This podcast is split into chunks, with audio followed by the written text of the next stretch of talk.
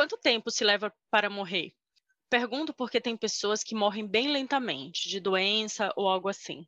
Vão morrendo as células aos poucos, e então, nada. Ou tudo, quem sabe. Outras se vão rápido, um tiro na cabeça, bum, acabou. Uma pancada forte na nuca é daquelas coisas ligeiras que acabam com a vida num instante também. Mas o instante é quanto? Rápido quanto? E mesmo quem morre devagar, quem está morrendo aos poucos, como dizemos, tem hora de morrer, morrer mesmo. Aquele segundo é um segundo ou um milésimo de segundo ou uma fração de milésimo de segundo entre viver e não viver mais. Está vivo, está morto. O que separa essas duas coisas, ter vida e não ter? Os cientistas, os médicos sabem tudo sobre o desfalecimento do corpo. Os religiosos têm diversas teorias sobre o destino do espírito. No entanto, a questão não é essa, não é sobre o corpo parar, nem para onde vai nossa alma. É sobre o que define morrer rápido e morrer devagar. Se, afinal de contas, morrer é uma coisa só, um ato único indivisível.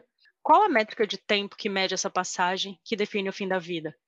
Sejam bem-vindas e bem-vindos ao podcast As Amigas Geniais, um espaço para cultivar empatia e transformar as relações de amizade por meio de literatura, escrita e arte. Eu sou Sandra Costa. E eu sou Marina Monteiro. E no episódio de hoje, Vamos falar sobre como estrear na literatura pode carregar surpresas geniais e abrir espaços para novas histórias. A nossa convidada genial de hoje é nascida no Ceará, mas mora em Londres, na Inglaterra. Ela é jornalista e escritora, colunista do Diário do Nordeste. Podemos dizer que seu primeiro livro, Primeiro Eu Tive que Morrer, uma publicação independente que envolveu a colaboração de muitas pessoas geniais e se tornou um grande hit nas redes sociais, foi uma estreia genial. Eu mesma tenho que confessar que foi a primeira vez que vi um livro com trailer, como se fosse um filme. A nossa convidada de hoje é a genial Lorena Portela. Seja bem-vinda, Lorena. Seja que alegria ter você com a gente.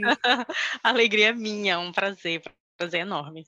Obrigada pelo convite, gente... gente, já de antemão. A gente que fica muito feliz de, de você ter aceitado, porque a gente está muito encantada com a história do seu livro e já vou começar fazendo uma pergunta sobre o tema, né? Você fala sobre burnout no seu livro, mas eu entendi que ele não é um burnout assim só do trabalho, né? Eu entendi esse burnout como um burnout da condição feminina, assim, um, um burnout da história da opressão da mulher, sabe? Uma coisa mais profunda. E aí eu gostaria de saber se você concorda com a minha impressão, né? Eu queria saber de onde nasceu a sua história, né? O que, que te inspirou a contar essa história especificamente? Olha, essa, essa pergunta de, de, do autor, da autora concordar, eu sempre vou dizer que concordo, sempre. tipo, pode ser qualquer interpretação, eu sempre vou dizer que concordo plenamente. É, inclusive, quem, quem não gosta da história, eu acho a história horrorosa, fala concordo, é péssima, é horrível mesmo. concordo com todo mundo, com todas as visões. Que depois ah, que a ah. gente coloca a história no mundo, a história deixa de ser nossa, né, Lorena? Exatamente, exatamente. Cada um é dono da sua, da sua própria visão e do seu próprio gosto e da sua própria interpretação. Tá todo mundo certo. Eu acho que sim, está muito por aí essa, essa interpretação, Marina, de que o, o, trabalho é o fio condutor assim da história, é onde ela começa a explorar assim a, o cansaço, mas ela vai fazendo um passeio que vai além do, do trabalho, né? Uhum. Volta e meia, por estar naquele ambiente que a machuca tanto, a protagonista revisita outros traumas, né? Revisita outros abusos e então sim, eu acho que é um cansaço muito geral da vida, né? Acho que não é um geral que acho que não é um cansaço específico que diz respeito a todas as mulheres, porque sabemos que existem muitas diferenças de camadas, né? Ah, no Brasil e no mundo é, existem muitas, muitos é, estratos né, sociais e separações e que nos colocam em, em níveis de exaustão e de cansaço e de violência diferentes. Mas eu acho que o cansaço em si, a dor em si, ela é muito comum às mulheres, uhum. independentemente uhum. da, das nossas diferenças. E o que, que te inspirou? De onde brotou ah. essa história, Lorena? A gente quer saber onde está, qual foi a sementinha. essa história, ela tinha nascido lá em 2019. Eu tinha começado a escrever um livro de contos. É, não é muito comum principalmente quem vem da publicidade, né? Eu, eu sou jornalista de formação, mas eu trabalhei como, como publicitário há muito tempo. É, então não é muito comum quem vem da publicidade é, e do jornalismo, que são textos mais rápidos, já começar escrevendo uma novela, né? Ou um romance. Uhum. E eu comecei, eu comecei escrevendo já é, já uma, uma história mais longa. Mas, na verdade, essa história nasceu de um conto que eu tinha começado a escrever, de uma ideia de livro de contos que eu tinha, e veio de uma observação, né, de, de tanto do, do, lugar onde eu estive, né, que é esse lugar da publicidade que que é muito, muito esquisito, tóxico, né? É, Não muito é a primeira esquisito. vez que eu, que eu vejo uma história assim, né? Cara, as pessoas me perguntam muito se essa história é uma biografia, me perguntam demais. Inclusive, hoje, hoje, pouco antes de eu começar a gravar o, o episódio, eu recebi uma mensagem de uma menina perguntando se a Luana e a Guida ainda estão vivas, né? Sério, as pessoas me mandam mensagem perguntando se tem como visitar a Guida em Geri, assim. É, as pessoas acham Nossa. mesmo que é a minha história. Eu acho que porque eu conto de uma forma muito coloquial, extremamente uhum. coloquial, então as pessoas aproximam muito é, a história de, de, de mim, né, da autora. A história é uma ficção, né? É uma história inventada, mas é uma história muito real, né? Tipo, é uma história muito que eu observei as mulheres ao meu redor, a mim mesma, e principalmente uhum. as mulheres ao meu redor, as minhas amigas, as minhas colegas, a minha mãe, a minha avó. Então, tava tudo ali, tá tudo ali no meu entorno, né?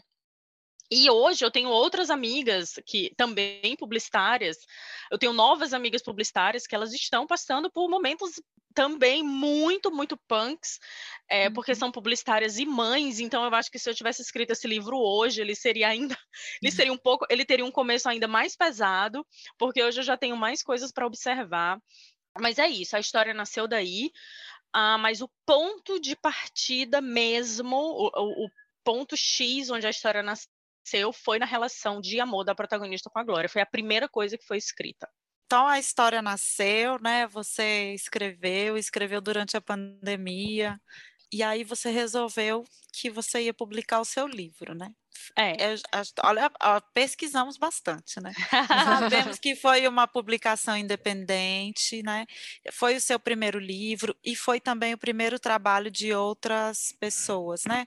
Foi a primeira capa da Carolina Burgo, a primeira edição da Raquel Lima uhum. e assim por diante. Eu não quero contar, foi. quero deixar você contar. E então Sim. a gente quer saber como que foi, né, esse, esse tipo, agora eu vou publicar, e aí como que foi essa, essa aventura que deu certo, né? Porque é, é uma é. aventura é. publicar um livro. É demais, é demais. É, é coisa de gente doida, eu acho. Principalmente, eu acho que quem escreve novela, romance, assim, eu acho que a pessoa não é bem muito bem certa mesmo da cabeça. é, que eu acho que escrever um conto, é, por mais que exista uma, uma técnica absurda exija muita, muita, muita competência e também muito talento, mas o, o, a história longa, né, a coisa de você ficar voltando e ter muitos personagens e não sei o que, ela, ela te endoidece, né? Então, eu acho que ninguém fica ileso depois que escreve que escreve um livro, é, mas também já, já, já foi picada pelo bichinho, né? Eu fui picada pelo bichinho, não quero parar nunca mais. Adiei esse sonho por muito tempo e agora não quero parar. Eu falo muito, viu, gente? Eu esqueci a pergunta. A gente ama. Mas sim. Conta pra Mas... gente como foi a publicação. É assim, esse livro, ele não nasceu para acontecer. Eu falo isso, as pessoas acham que eu estou mentindo, que eu estou inventando, que eu estou sendo modesta, mas não, ele não nasceu para acontecer. Ele foi um livro que a, un... a coisa que eu queria com ele era terminar. Eu queria terminar de escrever uma história. Eu queria provar para mim que eu sou capaz de começar e terminar, porque eu já tinha começado um milhão de vezes, um milhão de histórias, e eu nunca tinha terminado nada. E como eu comecei a escrever essa história em 2019, quando chegou a pandemia, no começo de 2020, eu falei: é agora, é agora, eu preciso terminar isso aqui. O conto já estava pronto, é, eu sentia muita necessidade de desenvolver as personagens, uh, a Guida já estava aparecendo, a Luana estava aparecendo, então assim já existia um caminho, é, já existia um caminho ali para eu tocar essa história para frente. E aí quando quando começou a pandemia, eu sentei, me internei, assim, porque eu estava sem fazer absolutamente nada, né? Então, eu resolvi concluir essa história e todo santo dia eu sentava para escrever e reescrever. É, todo dia e toda noite eu sentava para escrever e reescrever. Daí, concluída a história, eu pensei assim, gente, eu vou. Eu terminei finalmente essa história. Vou mandar para Raquel dar uma olhada. A Raquel não tinha experiência, assim, ela trabalhava como revisora numa editora muito pequena lá em Portugal. Mas era a pessoa mais próxima que eu tinha assim do mercado editorial. Não conhecia ninguém, nenhuma pessoa, não conhecia nenhuma pessoa. E quando eu entrava assim nos sites das editoras para ver se eu mandava a história, eu achava o processo todo muito longo, sabe? Eu entrava nos sites e e via, ah, não, mande o seu original, daqui a seis meses a gente dá uma resposta. E eu tinha uma urgência, assim, de, de fazer isso, sabe? Pensei, gente, ah, não, não então não vou mandar para ninguém, eu vou fazer, vou fazer assim, eu vou imprimir 200 cópias, que eu não tinha dinheiro também para imprimir. Falei, olha, eu vou imprimir 200 cópias e vou vender para os meus amigos e é isso. E tá ótimo, tá ótimo, meus amigos vão ler, tá, tá sussa. Pelo menos para mim era um passo, assim, dei um uhum, passo. Uhum. Ia me tornar e eu achava que esse passo me tornaria corajosa para tomar outros passos depois, sabe? Uhum. Eu, pelo menos isso eu tenho que fazer. Tenho que imprimir esses 200 e vender para os meus amigos, para minha família, até porque não é possível que eles não fossem comprar, né? E aí eu, eu falei, gente, pelo amor de Deus. servir para alguma coisa, não, né? pelo amor de Deus. É, meu pai encomendou 10. Eu falei, ufa, 190 só falta. é, e a gente sabe que é perrengue demais, né? Vender é livro perrengue no Brasil. É demais. Muito perrengue, muito perrengue. E eu tinha certeza que esses livros para encalhado, eu tinha certeza absoluta. Falei, gente, eu vou vender 200, mas assim, eu toda cagada, com muito medo de não vender os 200. E aí eu. Não é porque eu ia imprimir poucos livros que eu queria que fosse qualquer coisa, assim. Eu queria que fosse bonito, eu queria que as pessoas, as poucas pessoas que tivessem o livro em casa, que gostassem, sabe? Que gostassem da capa, que achasse bonito, que gostasse de ter o livro. E aí eu tive a ideia de chamar a Carolina, que é minha amiga amada, maravilhosa, generosíssima. Falei, ah, Carolina, eu estou pensando então de fazer uma capa legal. Eu não tinha dinheiro para imprimir com orelha, mas eu falei, vai ser orelha, mas vai linda. E aí eu queria uma das suas ilustrações, mas assim, eu queria uma ilustração que ela já tivesse, né? porque ela tem diversas, né? Muitas ilustrações incríveis. E ela falou: não, não, não, não, vou desenhar do zero uma, uma ilustração para você. E aí ela fez, na verdade, ela não fez só essa capa, que, que todo mundo já né, conhece, mas ela fez duas capas. Ela pintou duas telas à mão e a gente acabou escolhendo a que é. E aí também teve muita coisa da, da pré-venda, que eu não queria fazer pré-venda, porque eu achava uma coisa extremamente presunçosa, na minha cabeça, de gente ignorante, assim, eu achava uhum. que pré-venda era coisa, sei lá, para o Chico Buarque vender livro, porque todo mundo já ama o Chico Buarque, todo mundo vai comprar qualquer coisa que o Chico Buarque escreva, né? Eu achava que pré-venda era para comprar uma coisa de uma pessoa que você já gostava, né? uma pessoa que já estivesse né? sólida, exato. Eu falei, gente, jamais vou fazer pré-venda, as pessoas vão me achar muito pedante. E, tipo, meu Deus, quem é essa menina que acha que vai lançar um livro qualquer e, tipo, a gente vai pagar sem saber nem de onde ela veio. Mas aí a Arashida, minha amiga que tem uma ilustração dela na, no livro, inclusive, ela falou: não, Lori, ela me deu um, uma luz, assim, ela falou: não, Lori, não tem isso de, de, de ser só pra gente que já tá, sabe, estabelecida. Isso é. Você faz a pré-venda porque você adquire antes o, di o dinheiro de você imprimir. Então, você não precisa nem mexer na sua reservinha, assim. Uhum. E ela fala, e fora que a pré-venda te protege também. Porque se só 50 pessoas pedirem, então você não vai imprimir 300. Então, a, a pré-venda ela te deixa meio numa zona ali de ficar entendendo quem que realmente quer o livro, né? E aí eu fiz uma pré-venda no Instagram, mas eu fiz com muito medo. O meu, o meu, Instagram tinha bem menos pessoas do que tem hoje. E aí Eu fiz uma pré-venda e na pré-venda eu fiz uma pré-venda muito muito, ah, meu Deus do céu, muito ingênuo assim, muito Carolina, eu lembro, Carolina, quando ela viu, ela falou: Meu Deus, você é burra, por que você está fazendo isso? Carolina, por que você está fazendo isso? Porque eu fiz assim. Gente, sério, eh, foi, foi tão infantil. A minha pré-venda foi assim: olha, vou lançar este livro. Se você tem interesse, me manda um e-mail, ou seja, nem um ilúria, sabe, lúria, que é tipo simplérrimo, nem um link do PagSeguro eu disponibilizei para as pessoas para agilizar o processo, né? E aí eu falei, olha, você me manda um e-mail, eu te mando, eu respondo o teu e-mail com a minha conta, você deposita, me manda o, o depósito. Gente de Deus, porque eu achava o quê? Que 20 pessoas iam me mandar e-mail, então isso eu faço de instante. Ah, tá aqui meu, meu, não tinha nem Pix, eu não tinha nada, eu não sabia nada, enfim. E aí eu soltei essa pré-venda no, Instagram. Quando eu soltei a pré-venda no Instagram, que, aí eu falei, ah, não, tá. Então, pelo menos eu vou fazer um e-mail separado para não ir pro meu e-mail, porque até o meu e-mail pessoal eu pensei em colocar, de tanto que eu achava que ia ser 20 pessoas pedindo. Aí eu falei, não, pelo menos um e-mail eu vou só para separar. Aí coloquei, primeiro de que morrer, arroba gmail.com.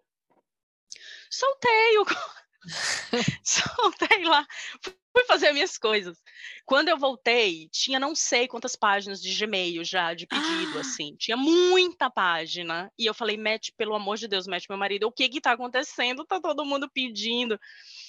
Eu só sei que nesse dia eu virei à noite respondendo é, e-mail. Se, nesse processo, responder e-mail com o, o, meu, o meu coisa do Conta. banco com a conta para as pessoas mandarem o depósito de volta, para eu confirmar para a pessoa me mandar o endereço. Isso aqui, ó. Então, nessa pré-venda, foram mais de 300 livros. Nó. E eu acho mas assim, mas de pedido de e-mail foi muito mais, é muito. E isso eu estou fazendo 300 foram as vendas que foram fechadas e confirmadas. Depois foi muito mais, assim, de pedido foi muito mais. O que me leva a pensar que se eu tivesse disponibilizado um link se eu tivesse tido mais. essa inteligência mínima de ter disponibilizado um link ou um pix ou qualquer coisa, eu teria vendido muito mais. Mas eu falei para Carolina, olha, Carolina, é o seguinte, me deixe errar. Me deixe errar. Eu não sei fazer isso aqui, eu sei fazer outras coisas. Isso aqui eu estou aprendendo agora. Então ela falou, é mesmo, Lore. Quando eu comecei a prosa, a loja dela, nossa senhora, eu errei tanto, eu errei. A gente tem que errar mesmo para entender o caminho. E é isso, gente. Olha, tem muita história, mas eu acho que eu comecei mais ou menos dando uma figura aqui do, do, do comecinho. E depois uhum. as coisas foram acontecendo, o livro foi chegando à casa das pessoas, e mais gente foi pedindo, eu ia imprimindo por demanda, enfim. Mas então, Lorena, você foi então nesse início bastante amador, como você comenta com a gente, é, você acabou se tornando é, conhecida, ou seja, as pessoas se interessaram pelo livro, né? E primeiro que ele tem um título muito forte, né? É, é. bonito. A capa chama bastante atenção. Sim. E, e tem uma temática muito contemporânea, que é essa questão de, de burnout, de saída, de viagem, né?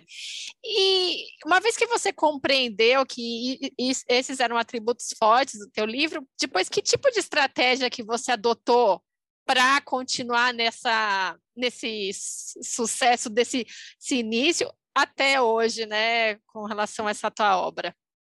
Eu não tinha muito tempo para fazer estratégia, assim, porque quando o livro começou a chegar na casa das pessoas e eu comecei a receber mais pedidos e mais pedidos, eu eu estava trabalhando com livro. Eu, eu recebia pedido, eu conferia pagamento, eu contactava a gráfica, eu aqui e a Rafaela lá em Fortaleza. Eu fazia tudo aqui de Londres, a Rafaela levava os livros para os Correios. É, a Rafaela que recebia. A Rafaela é, era assim, eu, eu era duas pessoas divididas entre mim e a Rafaela, assim, eram dois corpos trabalhando. Ah. A Rafaela levava caixas e caixas para os Correios, a gente mandava é, número de rastreio para todo mundo, a gente conferia todos os pagamentos, enfim. Então, era assim, eu não tinha tempo, eu não tinha tempo de parar e pensar, ai, como que eu vou fazer esse livro acontecer, sabe? Não, eu estava eu tava no momento de fazendo o que, a, o que aparecia da demanda. e eu trabalhava muito só nessa coisa de vender, de distribuir, enfim. Acho que começou um pouco a mudar quando a Carolina, de novo, é, me deu a ideia de mandar o livro para Dani Arraes, né, que é amiga dela, enfim. Quando a Dani recebeu o livro, eu já tinha uma ideia de mandar o livro para algumas pessoas no Instagram, mas eu não tinha tempo para sentar, fazer uma lista, fazer uma estratégia, escrever uma carta, fazer uma coisa. Eu não tinha, eu nem mandava release assim para os para os, os jornais, né? Até esse momento eu ainda nem mandava. E aí quando a, a Carolina mandou, falou, Lori, manda um livro para Dani, vamos ver. E, de novo, com aquele pensamento, ai, gente, a Dani recebe tanto livro da Companhia das Letras, da não sei quem, de não sei quem. Ela vai receber um livro de uma pessoa X, sem selo nenhum, sem nada.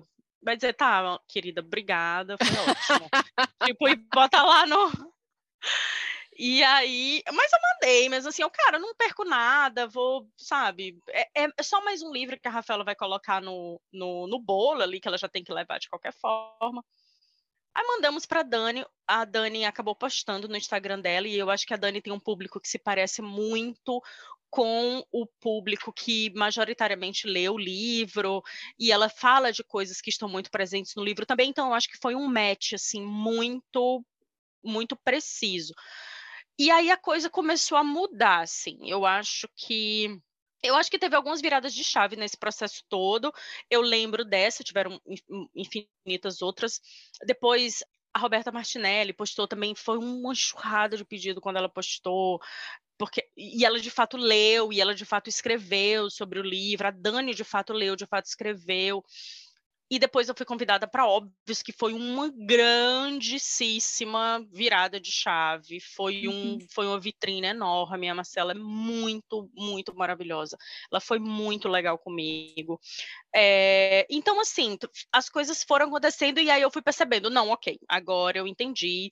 Tem gente gostando do livro.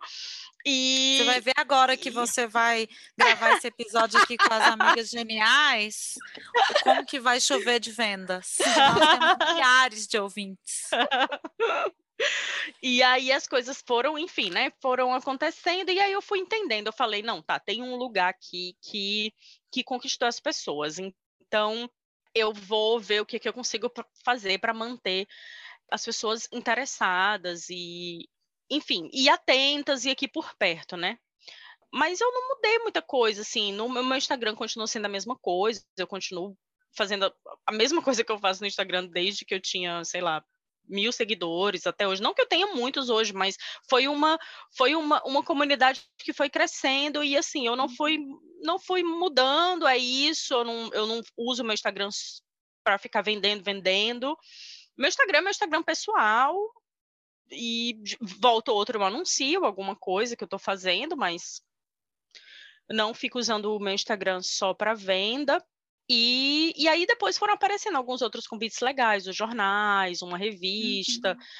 E aí as coisas foram, foram acontecendo até chegar na, no interesse das editoras.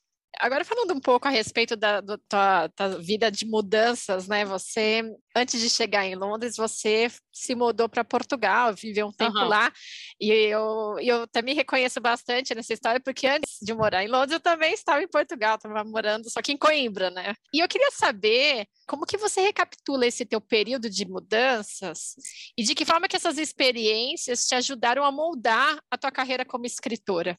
Ah, eu acho que cada dia mais eu tô mais aberta às coisas, assim. Eu tô cada dia mais mais atenta e cada dia mais curiosa.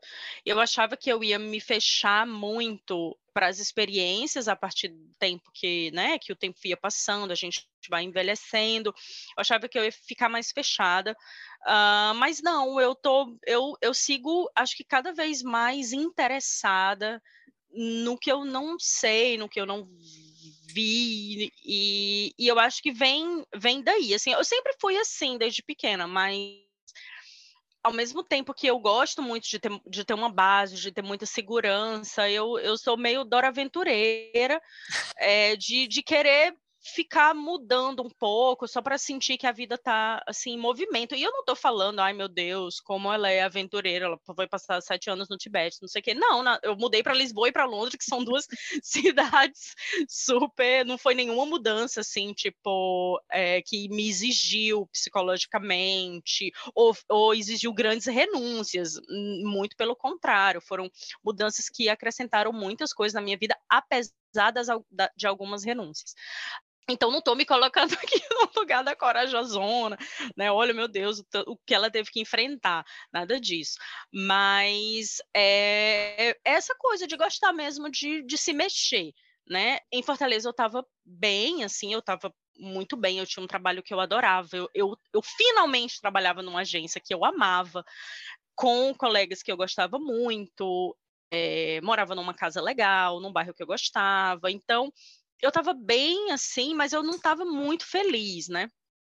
É, e aí eu pensei, ah, vou voltar a estudar, vou para Lisboa, apliquei para universidades em Lisboa, em Barcelona, acabei optando por Lisboa, porque eu já tinha morado lá um tempo atrás, é, e gostava muito da cidade, então fui para Lisboa, foi ótimo, a minha intenção era fazer o mestrado, mas acabei conhecendo meu marido depois de seis meses que eu estava lá, então as coisas foram meio se arranjando assim para eu ficar em Lisboa, morei lá bastante tempo, morei lá quase cinco anos e depois me, me casei, no, nesse meio período me casei e mudei para Londres.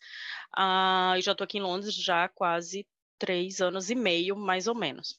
É, e também Londres foi uma mudança muito, muito é, fácil, né? Eu sou apaixonada pela cidade, eu amo Londres demais. O meu marido é daqui, ele nasceu aqui, cresceu aqui, então para ele era, ele morava comigo em Lisboa, então para ele era muito mais fácil é, que a gente voltasse para cá por conta do trabalho dele, enfim. E foi uma mudança muito fácil, uh, e eu acho que eu acho que qualquer coisa assim que a gente vive e, e, coisas novas que a gente vê, e pessoas novas que a gente conhece, tudo é repertório, né, para as histórias que você vai contar, assim. Tem muita coisa nesse livro novo que eu estou escrevendo que eu fico, gente, de onde é que veio isso aqui? O, o livro é um, é um, negócio que surpreende muito a gente, né? Quando a gente está uhum. escrevendo, o, é, é, os personagens surpreendem muito a gente, a história surpreende muito a gente, a gente não entende de onde é que vem algumas coisas, e de vez em quando eu paro diante do meu livro e eu pergunto, de onde foi que eu tirei isso, gente? Mas é isso, vai saber, vai saber que, né, que, que coisas, que sentimentos, que pessoas passaram para eu para que um autor, uma autora chegue naquele, naquela história, naquele formato, né? Lorena, e você falou que o seu livro acabou sendo esse sucesso meteórico, que as editoras você não falou meteórico, né? Eu que estou falando, mas. Exatamente. Vou colocar palavras em sua boca. Exato. Mas, é, você... Eu nem falei sucesso, Nós percebemos, né, através da sua fala, que teve esse sucesso meteórico. E você falou que as editoras começaram a se interessar, e então vai ter uma, uma republicação maior? Vai no ano passado, quando eu estive no Brasil, eu fui contactada por algumas editoras muito legais para reeditarem este, este livro. O primeiro tive que morrer. E daí eu acabei optando por uma especificamente, achei que o selo tinha muito a ver com a história, e foi uma negociação muito legal, que é a Planeta, o livro vai ser reeditado pela, vai ser reeditado pela ah, Planeta legal. agora, vai ser lançado em meados de abril eu estou muito, tô, tô, super contente. O livro foi reeditado pelo Matheus, foram sugeridas mudanças, e foi muito interessante ter tido um olhar masculino sobre essa história, porque eu tenho pouquíssimos leitores homens, né? Pouquíssimos. O meu livro foi feito por mulheres, né? Como, como a gente falou aqui, foi a primeira vez de muitas mulheres, da Juliana na revisão, da Camila na diagramação, Carolina na capa, Raquel na edição, e eu escrevendo. Foi a primeira vez de todas nós. Uh, a primeira vez do meu amigo Igor fazendo o book trade, ele foi a cota masculina da, do meu, do meu uh, da minha Achei equipe. muito legal todo esse processo, assim. É, eu, eu, era, era muito uma coisa que eu queria ver. Gente, é possível fazer uma coisa só com mulheres? É. E, e se eu quisesse até ter feito o book trailer com a mulher, também teria super rolado. O negócio é que eu sou, o Igor é um dos meus melhores amigos e o Igor é muito talentoso. É tanto que eu passei, sei lá, um briefing para ele. Ele não conhecia a história, a história não estava pronta. É, e eu passei um briefing para ele, sei lá, de três linhas, e ele entregou aquele book trailer que eu acho que é muito a alma do, do livro. Então, achei. É, essa é a diferença de você trabalhar com pessoas próximas a ti também, né? Que te conhecem, tudo. E, e trabalhar talentosa também. Enfim. E aí, uh, eu fechei com a Planeta, a reedição.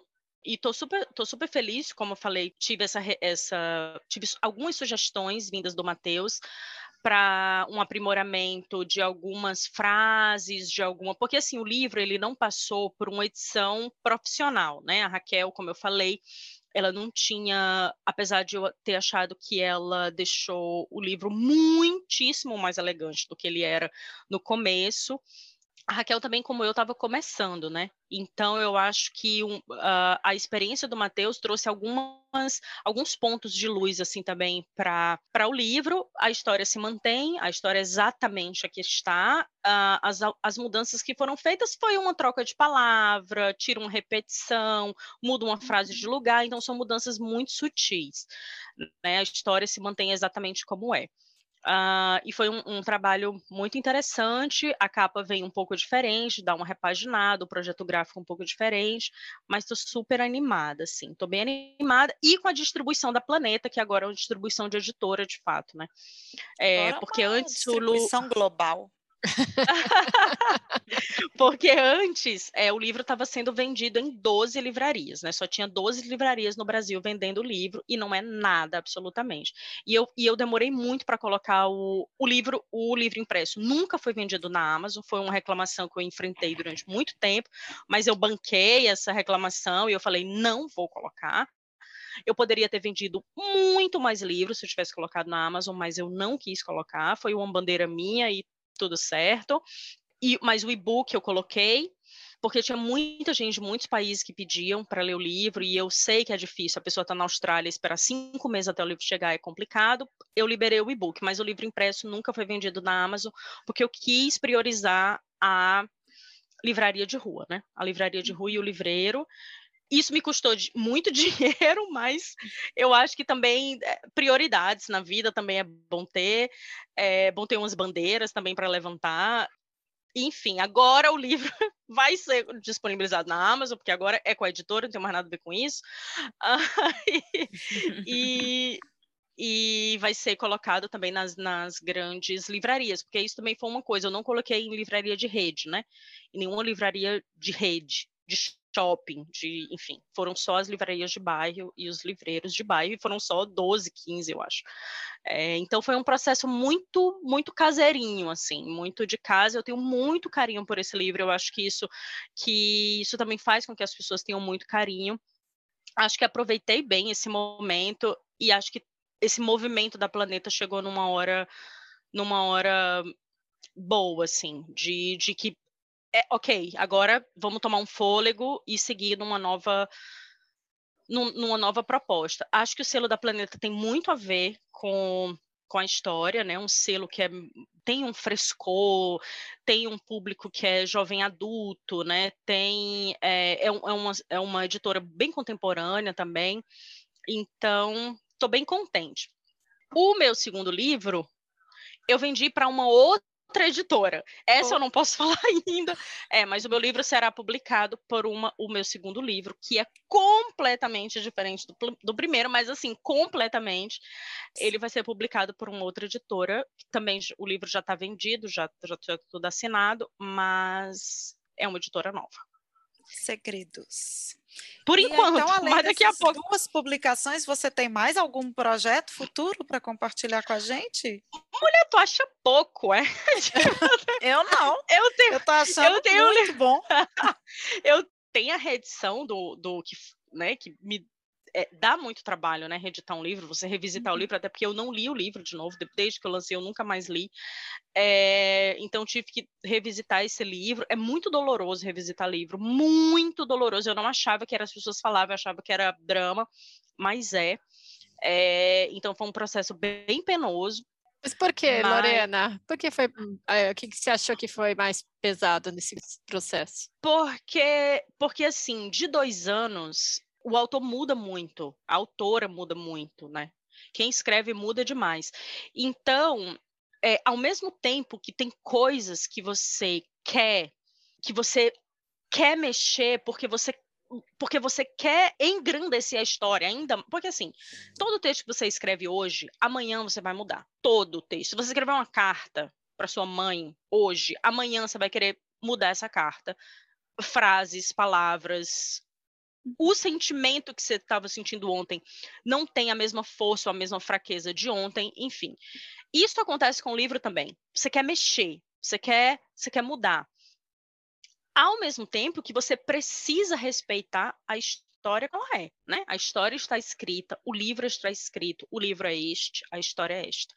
Então, o autor ele fica muito nesse impasse entre manter a, a, é, reverenciar a história que está escrita e querer engrandecer a história. Mas eu acho que no final da, da, das coisas, a virada de chave é que reverenciando a história, você a engrandece, porque a história já está ali. A história é Sim. esta. Foi contada, era isto e pronto. E, mas isso é um trabalho que a gente vai fazendo página a página, assim. É um trabalho que a gente vai fazendo ali, parágrafo por parágrafo.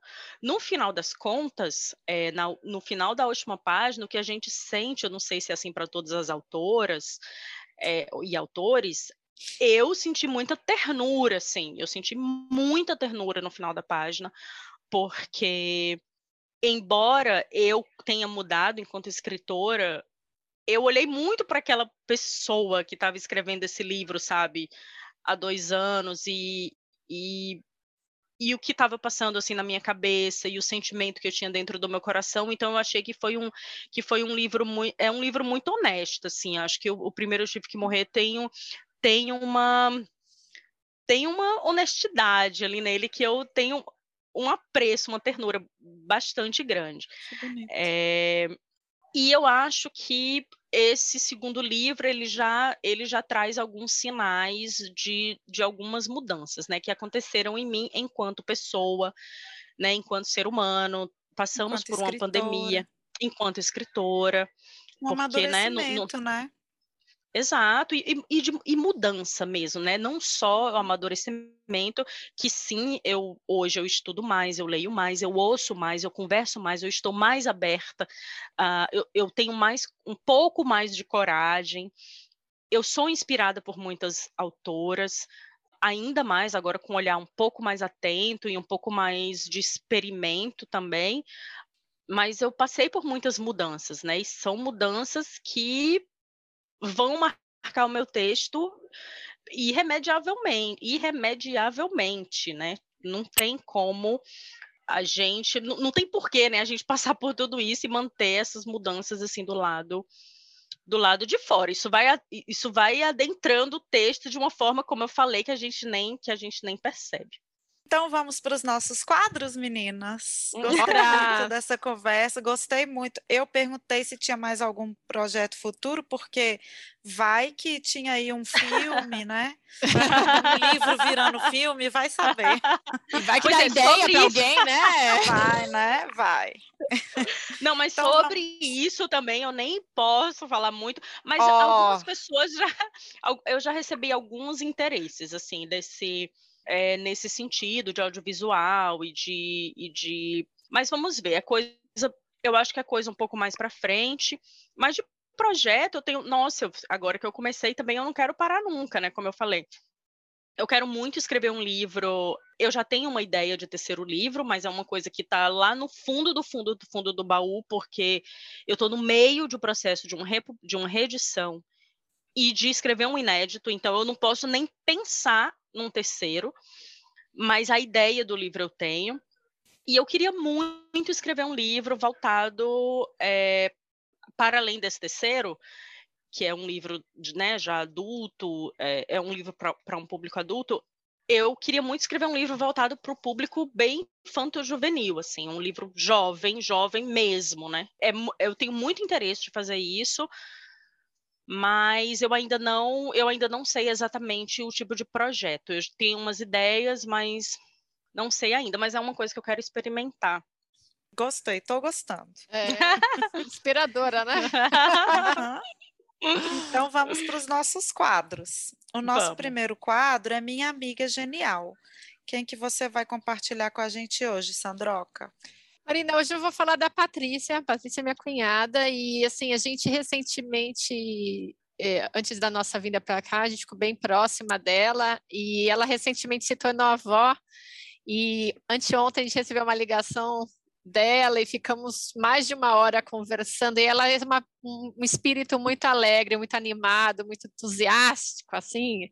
Então, isso é algo que emana a cada conversa. Então, eu queria homenageá-la aqui hoje na Amiga Genial. Então, um beijo, Patrícia. Parabéns pela Sayuri, a netinha. Gosto muito beijo, dela. Beijo, Patrícia!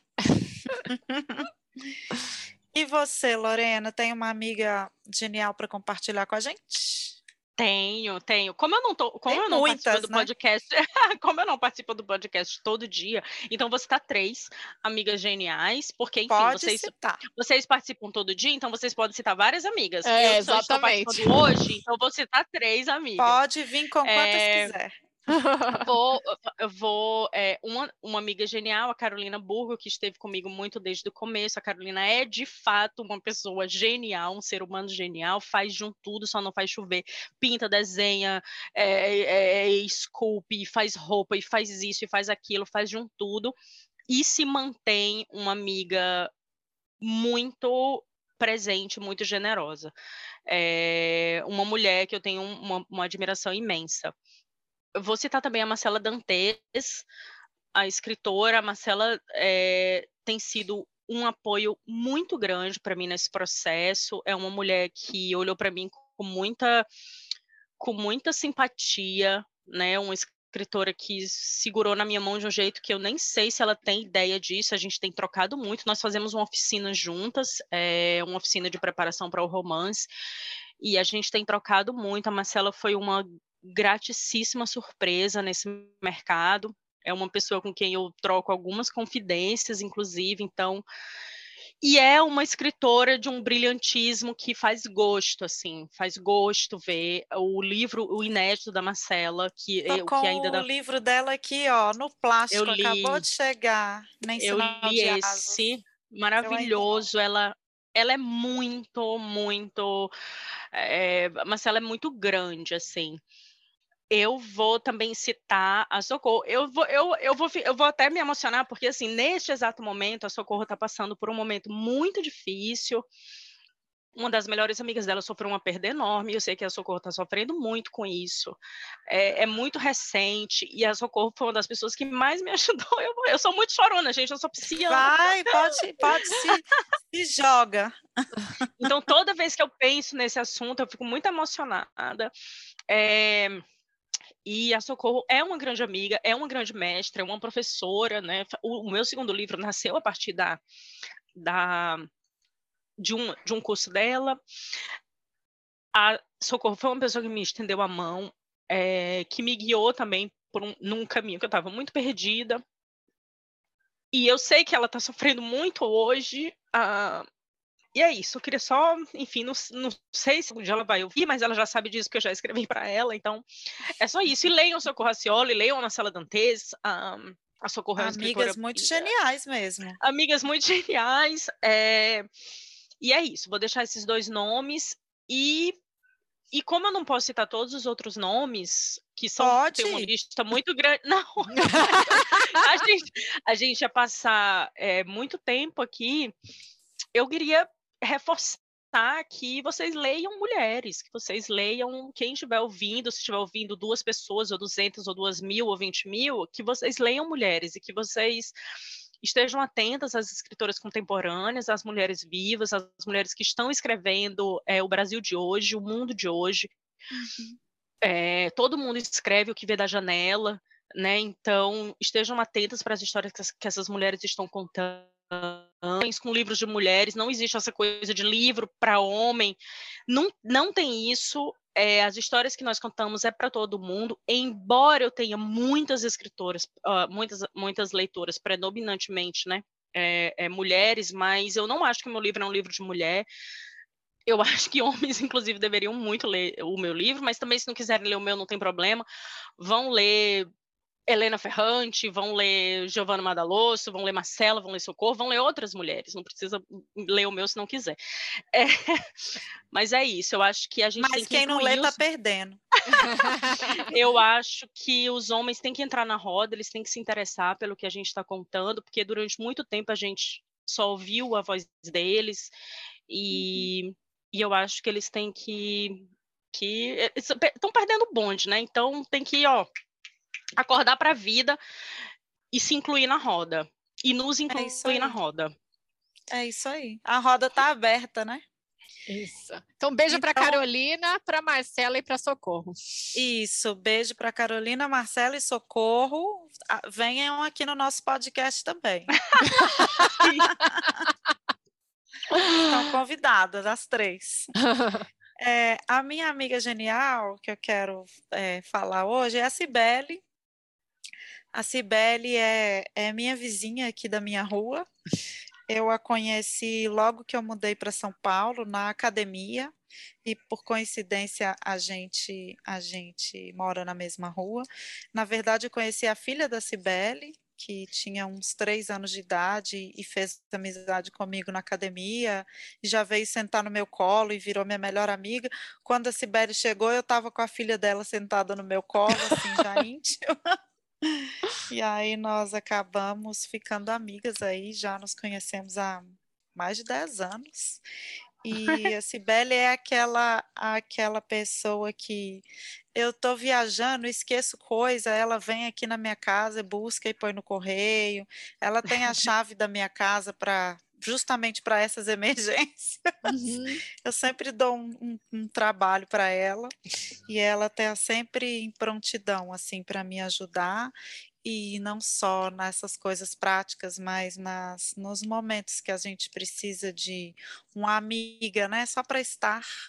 A Cibele é uma pessoa que tem uma amiga genial que está sempre disponível para estar comigo, para me ouvir, para me acolher. Então, eu também fico emocionada porque a gente não tem uma convivência diária assim intensa, né? Apesar da gente morar na mesma rua, a gente se vê pouco, mas é uma pessoa que sempre se, se colocou disponível para me ajudar, para me colocar para cima, me dar força em tudo.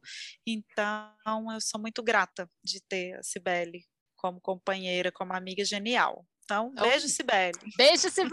Beijo, Cibele. o nosso próximo quadro é Genialidade de Jerico. Podemos fazer a nossa genialidade, a minha genialidade de Jerico nossa, né, Sandra? Se você quiser. De, já não, que tem outra. Essa, daí... essa é tua, viu? Essa se agarra bem, bem então, agarrada. Então, vai com a sua, Sandra. Começa com a sua aí.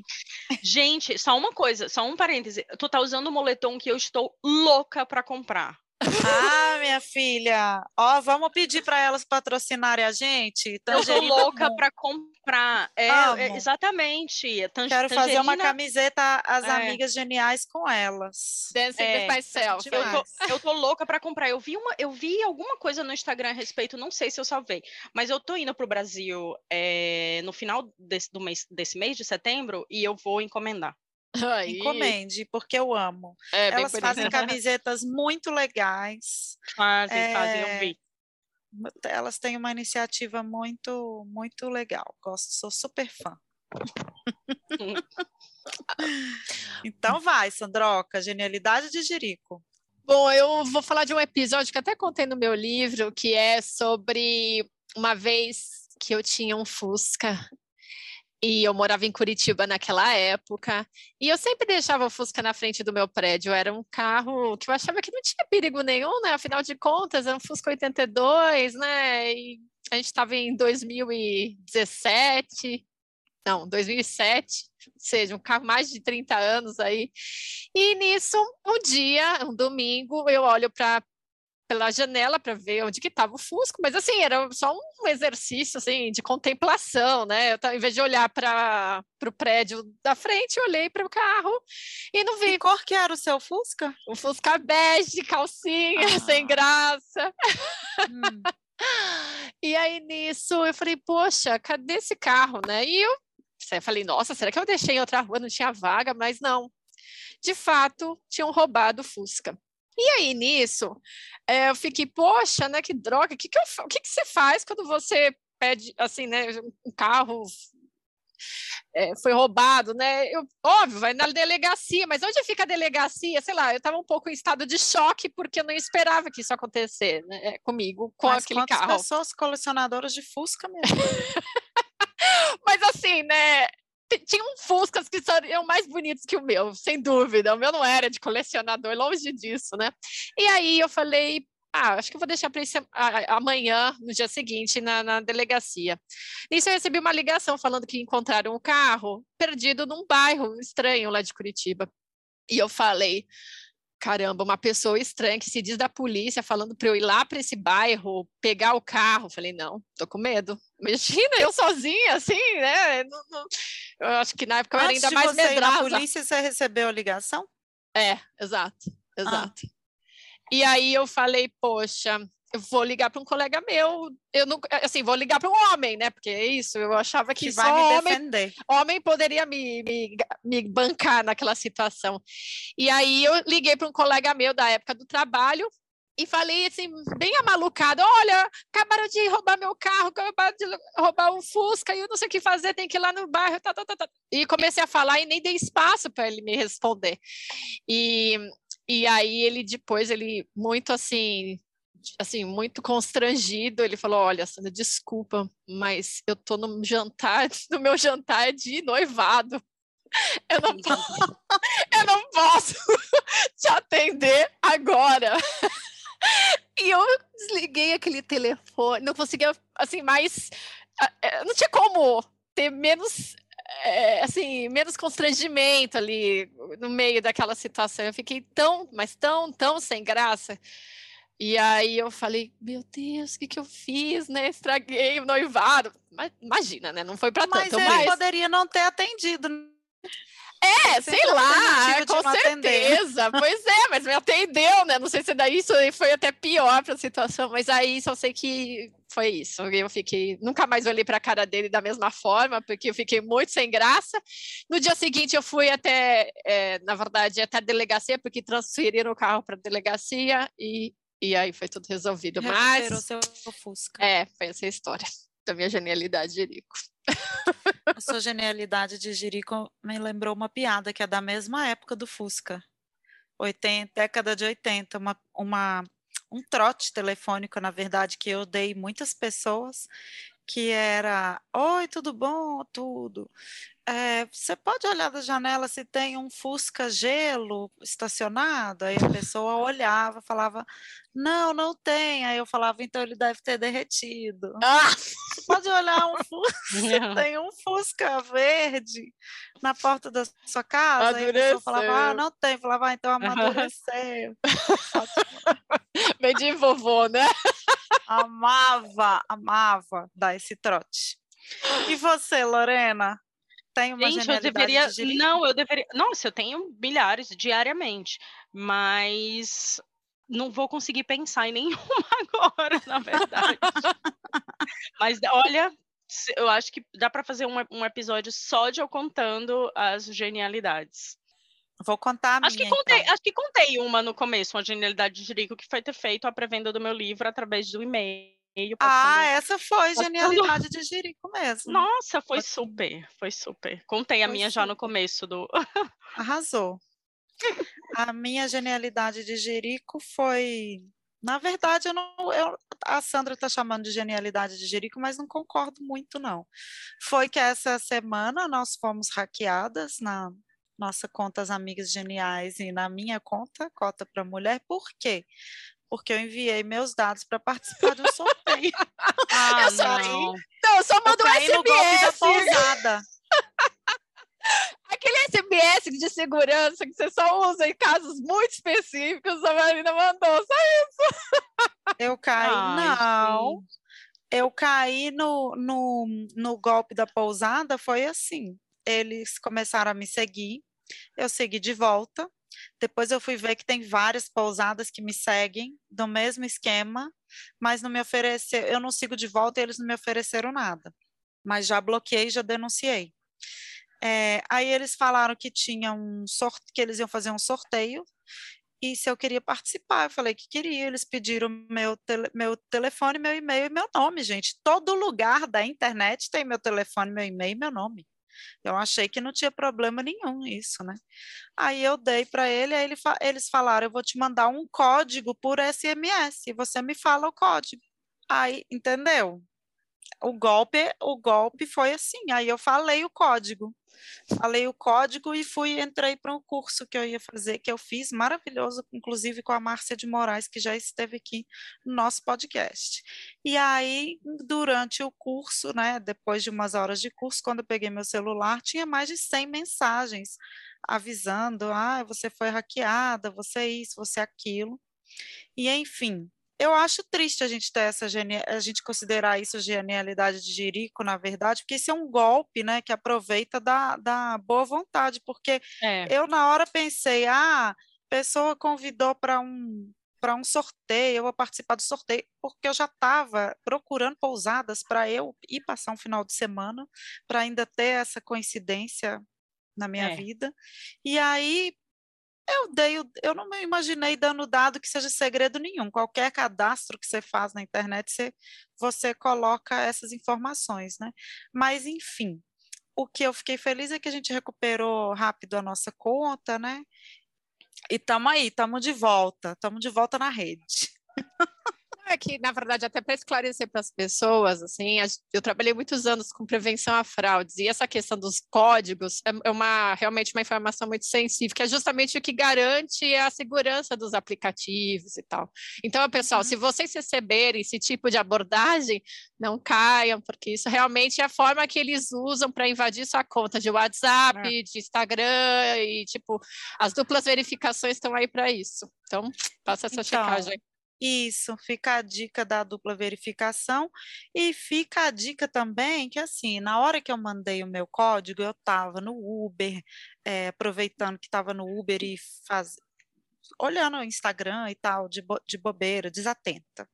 E aí, na hora eu entrei na, na página da pousada e olhei por cima, eu pensei, ah, essa pousada existe mesmo. Depois, quando eu voltei, que eu fui ver a página, não tinha site, Exi, aí eu descobri a pousada verdadeira que já estava denunciando que tinha sido que tinha sido hackeada também. Então assim, quando quando eu fui ver, né, depois eu entrei, eu procurei pousadas que estavam me seguindo, quando eu fui ver, já tinham outras tem outras páginas e quando você vai ver, está escrito o nome da pousada errado, não tem o site, então verificar com mais atenção, né? O nosso último quadro é a dica genial. É, você tem uma dica, Sandroca? Tem uma série que eu comecei a assistir no Netflix, que é Borgen, é uma série dinamarquesa que fala a respeito da política e dos jogos de poder nesse país. E eu estou achando super incrível, porque, primeiro, né, a gente quase não tem contato nenhum com, esse, com essa cultura, e é muito interessante ver como esses, essas maquinações, esses, esses, jogos são muito parecidos em todos os lugares. Então, essa é a minha dica de hoje. E você, Lorena, tem uma dica? Tenho uma dica. Uh, eu, eu, acho que eu já, já, já dei essa dica, acho que pelo menos umas 50 vezes. É uma dica de livro, né? Ninguém vai se surpreender, eu acho. Os Tais Caquinhos, da Anatécia Pontes, é um dos livros que eu mais gostei de ter lido no ano passado. E eu acho que não tem ainda um número suficiente de pessoas no mundo que leu esse livro, então eu faço a minha, faço a minha parte, porque eu acho que é um livro que tem que ser lido. A Anatécia tem uma escrita muito muito, ao mesmo tempo que é muito indigesta, é uma escrita muito terna, então eu acho que é isso que as pessoas têm que ler. Leiam os tais caquinhos. A minha dica genial é a série Stranger Things, que não é novidade para ninguém, mas é para mim, porque eu estava relutante em assistir Eu não gosto muito de coisa de monstro, mas eu tô achando muito legal, muito divertida, me pegou, tô super envolvida e fica a dica aí para quem ainda não teve essa coragem. Nossa, você começou agora a primeira temporada, é isso, Marina? Eu, eu já tô na segunda agora, ah, tô segunda. maratonando com o meu ah, marido. Ah, tá. Eu ainda. A gente assistiu o primeiro da quarta e, poxa, mas são, são episódios cada vez mais compridos, né? Nossa, agora ah, eu começa... adoro. Nossa, mas eu, tem um episódio de uma hora e meia, assim. Tem que sim, se dedicar ali para isso. Mas é, é legal. É demais. Então, fica a dica. Muito obrigada, Lorena. Foi muito bom conversar com você. Valeu, obrigada, Lorena. Obrigada. Foi... obrigada, foi uma história, foi uma conversa ótima, gente. Obrigada e um beijo e me convidem mais vezes. Tá ah, ótimo, obrigada, deixar. Lorena. Me convidem no, no, no, quando eu lançar o próximo. Pode deixar, combinado. Beijo. Mas antes de finalizar, a gente gostaria de convidar as nossas ouvintes e os nossos ouvintes para participar do nosso clube de leitura As Amigas Geniais. Os eventos estão sempre abertos no Simpla, basta acessar nosso link na bio, arroba as Amigas Geniais no Instagram e se inscrever. Lembramos também que toda terça-feira tem podcast novo com entrevistados geniais, literatura, arte e muita inspiração. E se você tem algum projeto, evento ou ideia genial e quer que as amigas geniais participem, então é só entrar no nosso perfil no Instagram, arroba as amigas geniais, e mandar uma mensagem para gente. Esse foi mais um episódio do podcast As Amigas Geniais, um podcast para ser amiga, um podcast para ser genial.